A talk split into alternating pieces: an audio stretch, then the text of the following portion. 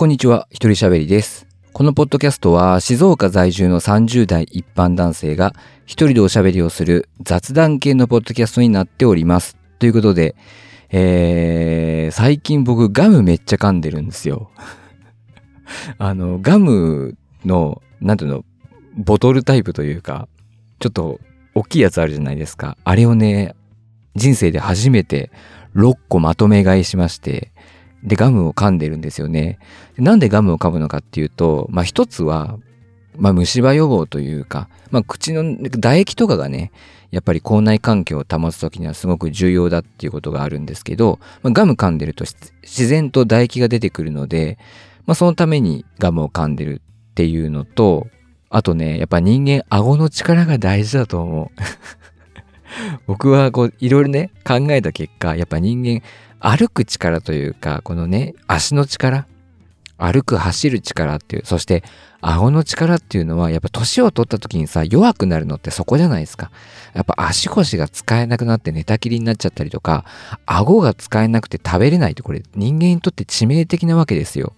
だから顎の力って大事だなと思ってまあそういう意味でもちょっとガムを噛もうと。ガムを噛んで顎の力をね、維持しようと思って噛み始めました。でさ、最初のうちは一粒噛むくらいに知ったんですよ。なんでかっていう、なんで一粒かっていうと、まあ二粒、三粒食べちゃうと、硬くてガムがね、噛むの大変で、顎痛くなっちゃうなって思ってたんですよね。でも、ガムのパッケージをよくよく読んでいたら、二粒食べてくださいって書かれてたんです。だいたい二粒を一日4回くらい噛んでくださいっていう風にちゃんと書かれてて、それ以来、まあ、2粒ずつ1日4回を目安に噛むようにしてます。でもね、まあ、ようやく最近、この顎、顎の痛みって言っても、めちゃくちゃ痛いわけじゃないんですよ。めちゃくちゃ痛いわけじゃないんですけど、まあ、ガムを噛むと、顎痛いなっていうのがあったんですけど、最近ようやくそれがなくなってきましたね。だから、ちょっとこう、顎のね、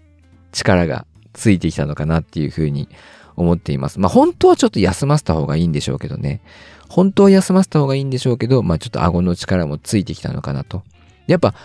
顎をこう動かすことによって脳が活性化されるらしいので、まあそういう意味でも、まあ、僕もちょっとね、自分の脳が活性化してきてるそういう実感あるんで。まあぶっちゃけないんですけどね。全然ないんですけどね。最近ガム噛んでるのに日中ちょっと眠くなっちゃうっていうね。ボケーっとしちゃうっていう。良くないだろうっていう話なんですけど。まあでもガム噛むと脳が活性化されてすごくいいらしいので、まあそれよく聞きますよね。子供の頃からそういうのよく聞いて、ガム噛んでると集中力が上がるとかもよく聞くので、まあ別に噛んでて、まあいい感じなので、ちょこれからも噛んでいこうかなというふうに思っています。ということで、いや、オープニングからちょっとガムの話をね、しちゃいましたけど。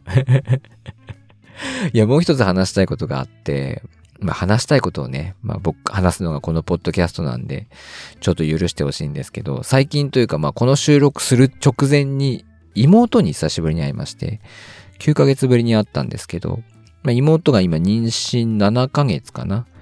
?7 ヶ月なんですよね。やっぱり、ちょっとお腹が大きくなってたかなっていう感じ。まあ服着てるといまいちわかんなかったんですけど、まあちょっとお腹が大きくなってました。まあただね、性格が変わんないっすね、うちの妹は。まあ変わんないっすねって言ったって、これ聞いてくれてる人は別に僕のね、妹の性格を知ってるわけじゃないと思うんですけど、全然変わんない。あの、結婚してちょうど1年半ぐらい経つんですけど、それぐらいさ、ね、また別の場所で暮らしていたらさ、なんか変わりそうなもんじゃないですか。なんか習慣とかさ、行動とか。でも何も変わってない。喋り方といい、態度といい、物の食べ方とか。何も変わってなくて、まあ、良くも悪くもなんでしょうけど、変わらないなって思いました。うん。まあ、普通さ、こう環境が変わるとその環境に適応していくと思うんですよ、人間って。まあ僕なんかもそうなんですけど。でもなんかこう自分っていうものがあって、なんかその自分を環境に当てはめていける人っていうのは、まあメンタルも強いのかなっていうふうに思いますね。なんかうちの妹って結構メンタル強いんですよね。なんかまあなんとかなるっしょみたいな。なんとかなるよ大丈夫だよみたいな。結構楽観主義なところがあるので、まあなんかメンタル強いんだろうなって思いました。環境が変わってもさ、自分が変わんないんだから。うん、だからメンタル強いんだなっていうふうに思いましたね。我が妹ながら。僕なんかは逆に環境が変わるとどんどん自分も変わっていって、だからこそ環境の変化に対応するのに時間がかかるんですけど、まあでもそれでもね、僕もやっぱそうやって環境が変わったり、状況が変わったり、また新しいものをインプットしたりっていう中で自分をどんどんどんどん変えていって、まあ、それこそ本当に5年前、10年前とは全然違うと思っているので、まあそれはそれでいいんでしょうけど、まあでも環境が変わった時に適応しにくいっていう弱点もあるので、どっちがいいとは言わないですが、まあ本当にうちの妹は変わらんなというふうに思いました。で、やっぱね、お腹が大きいっていうのが分かると心配になっちゃうね。うーん。なんか大丈夫かなって、なんか、ちょうどお久しぶりって会った時に、結構歩いたとかって言ってたから、えー、大丈夫なのとかってって、なりましたけど、心配になっちゃいますね、やっぱね。妊娠してると、妊婦さんだと。ねなんか世の中の旦那さんとかはさ、妊娠して、もうね、妊娠9ヶ月とかの奥さんをほったらかしてさ、遊びに出たり、出たりとかするんでしょ？どんなだよと思いますけどね どんだけ危機管理能力がないというかさ、もう本能的に心配にならないかって思っちゃいますね。もう動物としての本能がなってないんですよ。もう本能が死んでるんですよ、そういう人って。ダメだと思います。僕だったら心配で仕方ないですけどね。うん。まあ何はともあれ、無事にね、怪我と、怪我というか、トラブルなく行ってほしいなというふうに改めて思いました。はい。そんな感じの、ちょっと僕の 近況報告でした。はい。で、このポッドキャストよくあることなんですけれども、もともと収録をしていたんだけど、なんかこの内容違うなと思って収録をし直すことがあります。で、今回それです。実は2日くらい前に収録をして、あれやこれやと喋っていたんですけど、まあちょっとその内容がネガティブすぎるなっていうことで、自分で聞いてても聞いてられんと思ったので、えー、そのね、ネガティブすぎる内容をもうちょっとポジティブな内容に変えて今から話していこうかなというふうに思います。で、僕自身ね、実際二十歳ぐらい、まあ今から10年ぐらい前ですよ。10年ちょい前ですよ。まで、割と精神的にめちゃくちゃだったというか、まあ精神的にメンタルが、精神的にメンタルがっておかしいな。メンタルがちょっと不安定だった時期があるんですよね。まあ当時はそんなにメンタルが安定してない問題があるっていう自覚がなかったんですよ。別にうつ病だとかそういうこともなかったので。自覚がなかったんですけど、今にして思えば結構やばかったなというか、今にして思えば良くない状態だったなっていうふうに思っていて、まあ例えばどんな感じだったかっていうと、もう全てにおいて余裕がなかったんですよね。で余裕がないとどうなるかっていうと、やっぱり友達関係だったりとか、まあ家族との関係もそうですけど、が、やっぱどんどんどんどんめんどくさくなってしんどくなっていくと。で、結果的に友達関係も切ってしまったし、まあ、家族に対して当たりが強くなったりとか、家族ともまともに喋れないっていう時期があったんですよ。僕にもね。で、まあ、だからこそ今友達いないんですけど で、まあそのね、メンタルが不安定だった状態っていうのを、まあどのようにして乗り越えたのか、どのようなきっかけで変わっていったのかっていうのをちょっとお話ししたいなっていうふうに思います。まあ自分自身で振り返ってみた時に正直僕のこのメンタルが好転し始めてきたなって思うのは7、8年前くらいというかそのメンタルが不安定だなって思う時期に入ってから4年くらい経った頃です。で、単刀直入に結論だけ言うと、とにかくね、喋ったんですよ。メンタルが安定しない時に、そのメンタルが好転していった理由っていうのは、とにかく喋った。で、何をしたかっていうと、ライブ配信。まあ僕、話したことあるかもしれないんですけど、メンタルの調子がおかしくなって4年くらい経った頃に、ライブ配信を始めたんです。で、ニコルソンっていうアプリがあって、ニコニコ動画が提供していたやつなんですけど、まあ、それを、まあ、当時ね、ニコ生とかがもう全盛期というか、まあ、ニコ生っていうのがもう一般的なものになってきてて、まあ、生配信っていうものが一般的に認知されていた時だったんですけど、まあ、そんな中で、ニコルソンっていうなんかスマホ1台で、いわゆるニコ生みたいな、ニコ生の真似事みたいなことができるよっていうアプリがあったんです。で、ああ、そうなんだ、つって。で、なんかニコ生とかっていうとハードル高いけど、まあスマホ1台でやれるんだったらちょっとやってみようかなってって。で、まあ僕もともとラジオとか好きだったんで、ちょっとそういうのやってみたいなっていうふうに思ってたんですよね。で、まあそんなノリでちょっとニコルソンっていうのをやってみたんですよ。で、そしたら、まあニコルソンって別にそんなユーザー数がバカ多かったわけじゃないので、その配信している人自体もそんなに多くないんですよね。ただ、割と、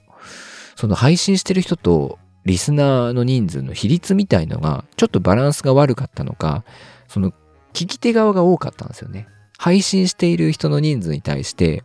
聞きたいと思って来てくれる人が多かったんです。だから、僕がもうま、何のね、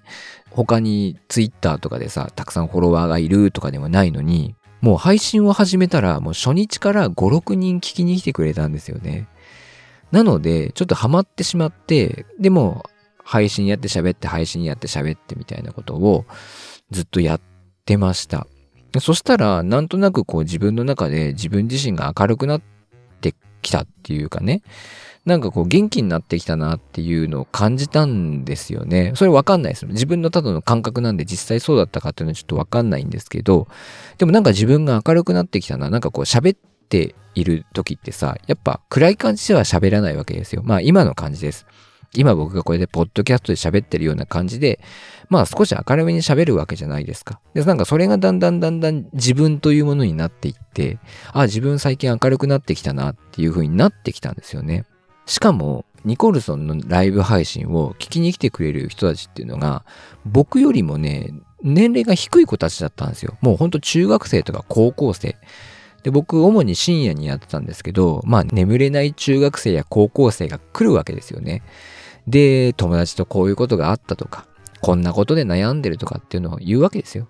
で、僕がそれに対して、まあ僕も当時その時も24とかなんで、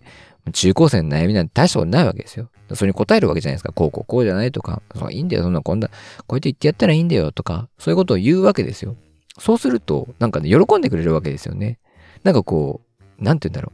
う。まあちょっと適切な表現が思い浮かばないですけど、ちょっとなんか、兄貴みたいな感じで 来てくれるわけですよ。すごい慕ってくれるんですよね。そうやって、なんか悩みに答えて相談に乗ってあげるから。で、すごい慕ってくれるわけです。なんか恋愛相談とかしてさ、言われたりとかして、な、こここうじゃないっつって、でもそんな言ったらいいよとか、女の子に何プレゼントしたらいいかなとかって、こうしたら、香水とかあげたらとかってね 言ったりとかするだけですごくね、なんか喜んでくれるし、参考になったって言ってくれるし、慕ってくれるわけですよ。そうするとさ、なんか自然と自己肯定感みたいなのも上がっていくんですよね。なんか頼りにされるから。で、だからなんかこう喋ってるうちになんか明るくなってきたし、なんかその小さい、小さい子たちって言ったらおかしいな。中学生とか高校生とかの相談とか聞いてるうちになんか慕ってもらって自己肯定感も上がっていくっていうことがあって、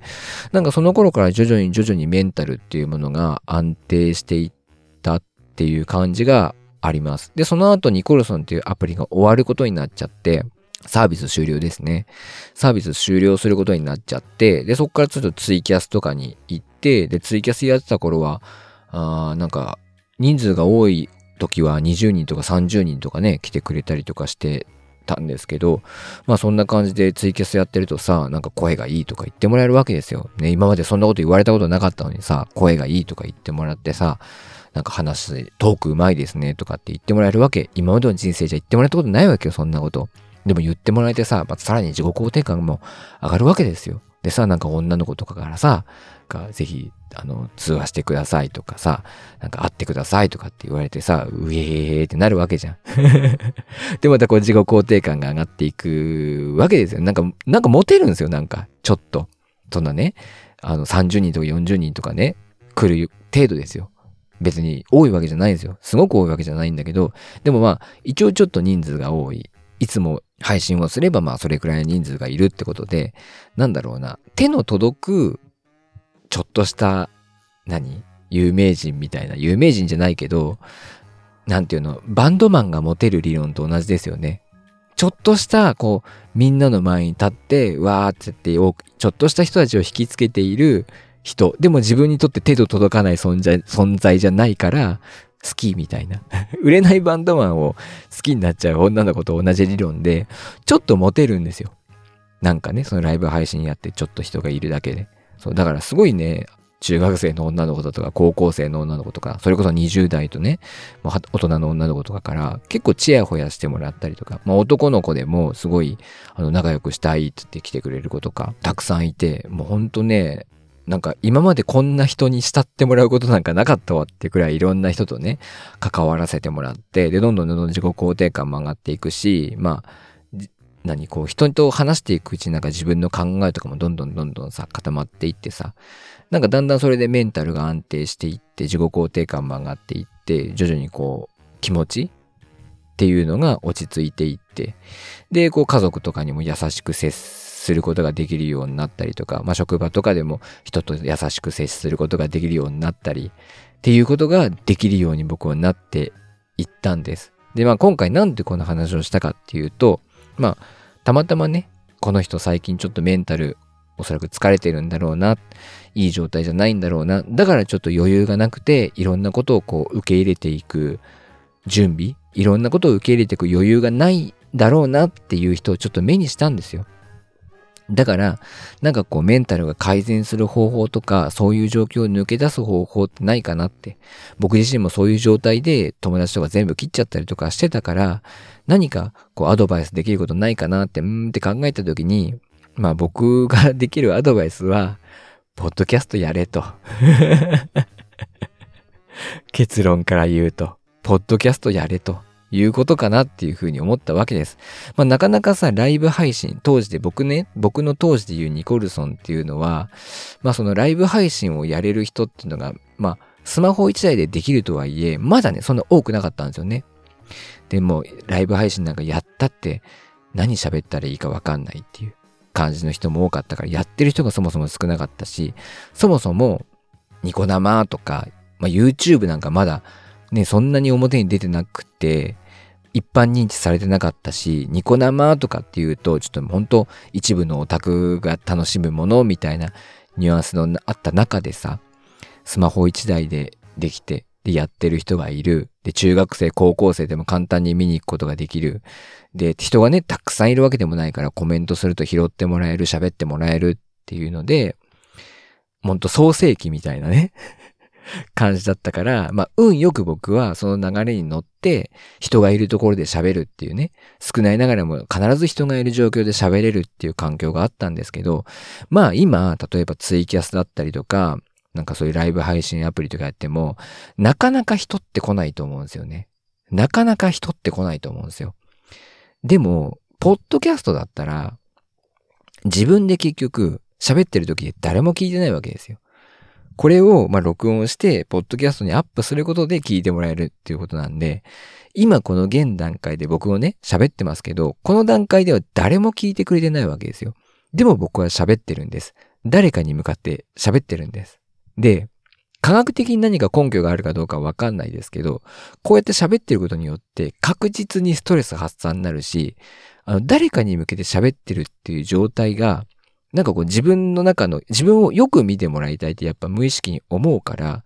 自分の中でできるだけいい自分っていう状態をね、無理して演じるわけですよ。まあ演じてるって言うとあれですけど、無理に作り出すわけですよね。その状態で喋るんで、その状態を見つけると、なんかここ、この辺ちょっとうまく表現できないんですけど、その、外用の自分、この、一人喋り用の自分、トーク用の自分っていうのを見つけると、その自分を日常でも出せるようになるんですよ。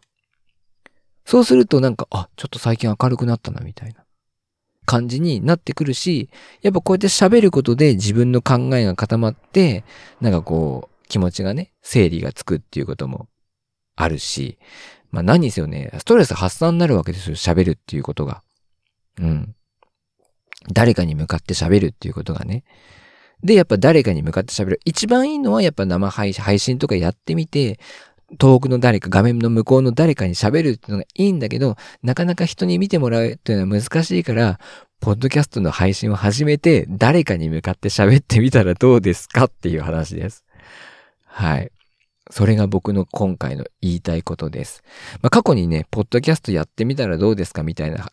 エピソードを上げたことがありました。特に女性の方ね、女性の一人喋りのポッドキャストって絶対今も、今もまだ少ないと思う。うん。男性で一人喋りやってる方多いと、そこそこいると思うんですけど、女性で一人で喋ってる方、しかもハキハキ、元気に明るく喋ってる方っていうの本当ね、まだ少ないと思うで、ここはね、まだ、ブルーオーシャンだと思うんですよ。女性の一人トーク。なので、狙い目だと思うので、ぜひやってみてください。という僕からのおすすめです。何かに向かって喋る、誰かに向かって喋るっていうのは、意外とストレス発散になるし、もっと言うと、このメンタルをね、安定させる。なんかちょっと暗く落ち込んでる自分を明るくするっていう効果があるかもしれない。うん。まあでも、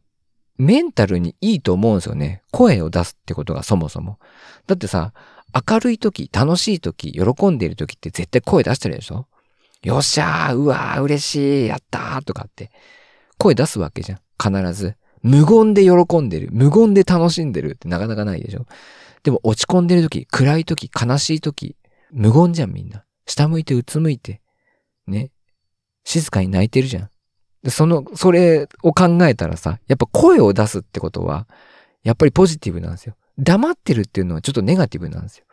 どちらかというとね。だからそういう意味で、やっぱ声を出すってことは大事だと思います。で、声を出して、発信をする。発信をすることで自分の中でもこういろいろ整理できていくっていうことがある。で、もちろんこれは、あの、喋ることが苦手っていう人もいると思うんですよ。喋ることが苦手っていう人も絶対いると思う。だからそういう人は別に無理して喋る必要はないんだけど、だったら例えばブログを書いてみるとか、まあ、ノートとかでもいいです。ノートって NOTE のあの、サイトね。ノートとかでもいいんで、なんか自分の思ったこととか、なんかニュースに対して思ったこととかさ、僕なんかこの、このポッドキャスト、どうですか？本当に思ったこと、感じたこと、最近の出来事とか話してるだけですよ。そんなんでいいんですよ。そんなんでいいから、なんか自分でね、書いてみる。発信してみる。それをするだけでもね、ちょっとスッキリするし、うん、気持ちも整理ついてくんですよね。黙ってちゃダメ。やっぱり。うん。で、声に出さなくてもいいから、なんか SNS でも、ブログでも、何でもいいから書いてみる。文章にして発信してみる。ね、誰も見ねえよって思うかもしれないけど、送信ボタンを押して出してみるっていうことが大事。発信してみるんだ。自分の気持ちを書いて、自分の思いを書いて、こんな嫌なことがあったでもいいから、とにかく発信してみる。発信してみる。おかしいな。書いて発信してみる。っていうことを、することが僕はね、やっぱメンタルを改善していく上ではすごく大事だと思う。うん。だから、昔はさ、SNS でなんか愚痴書いてるやつってしょうもねえな、愚痴なんか書いたって何も解決しねえじゃねえかって僕思ってたけど、今はもうそういうの積極的にやった方がいいと思う。愚痴だって書いたらいいよ。それを見てくれる人が、まあ、いればなおさらいい。うん。なんか見てもらえてさ、それで、あ、そうなんだって思ってもらえるだけでも、そういう気持ち抱えてんだって分かってもらえるだけでもなんか嬉しくない？なんか安心しない？なんか分かってほしい時ってあるじゃん。今辛いんだよ。なんか悩んでんだよって。でも別にそれを解決してほしいってわけじゃなくて、分かってほしい。この状況、この気持ちを。今、俺が苦しんでいることを分かってほしいっていう状況ない？あるでしょ？うん。だからそれを、やっぱ、分かってもらいたいんだったらやっぱ発信すべき。うん。喋って、ポッドキャストに発信する。SNS に書いて送信ボタンを押して発信するとか。そういうのをやってほしいなっていうふうに思います。結論、可愛い女の子、ポッドキャストやってください。あなたに言ってますってね。ということですよ。まあ女性のポッドキャスト、ソロ、ソロポッドキャスト、あんま見ないんで、本当に。いいんじゃないかなって僕はずっと思ってます。やってみたらね。意外と需要あると思いますんで。よかったらやってみてください。まあなんか話まとまらずちょっと感情的になって話してしまいましたけども、今回はこの辺で終わりたいと思います。このポッドキャストは皆様からのご意見、ご感想をお待ちしております。詳細欄にありますメールアドレス、およびメールフォームから送っていただけますと嬉しいです。えー、よろしくお願いします。というわけで今回はこの辺で終わりたいと思います。一人喋りでした。バイバイ。